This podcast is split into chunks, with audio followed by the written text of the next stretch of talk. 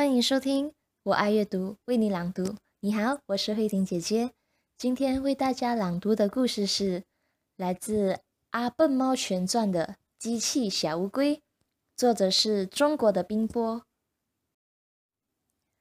阿尔法星球的巴拉巴给阿笨猫带来了一个高科技机器小乌龟，这是只节能型智能宠物，只有一元硬币那么大。只要晒一分钟的太阳能，就能维持三年的能量。背上的记忆芯片使它能从地球的任何一个角落找到主人的家。它对主人十分有感情，喜欢依偎在主人身上睡觉，喜欢听主人讲故事。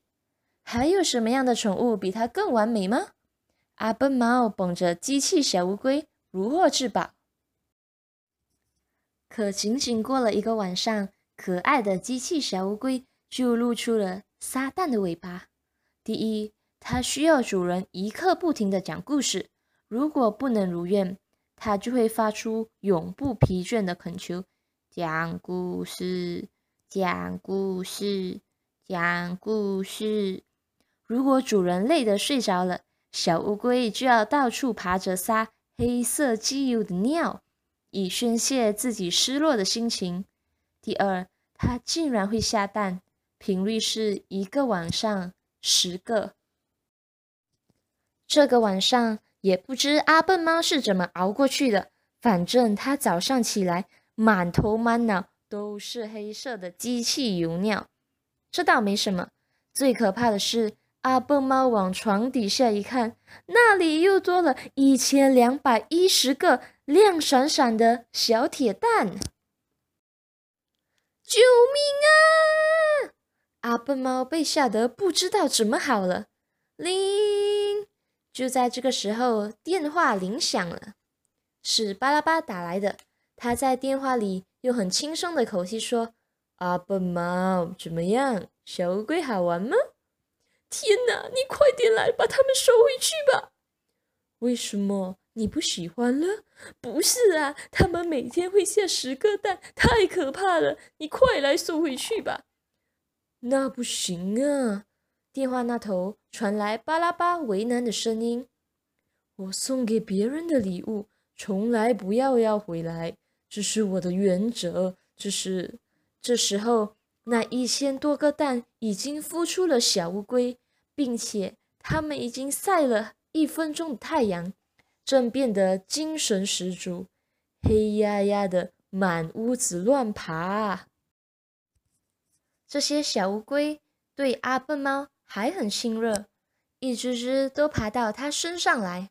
阿笨猫已经被这些小乌龟淹没了。收回这些小乌龟很麻烦的，需要费用。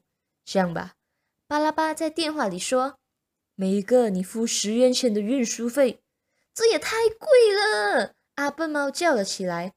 那就算了，我现在很忙，我要挂电话了。不不不！阿笨猫连忙喊起来：“我答应你，只要你快点来吧。”阿笨猫想到了明天，就不是一千多只，而是一万多只小乌龟了。才过了一会儿，巴拉巴的飞碟就出现了。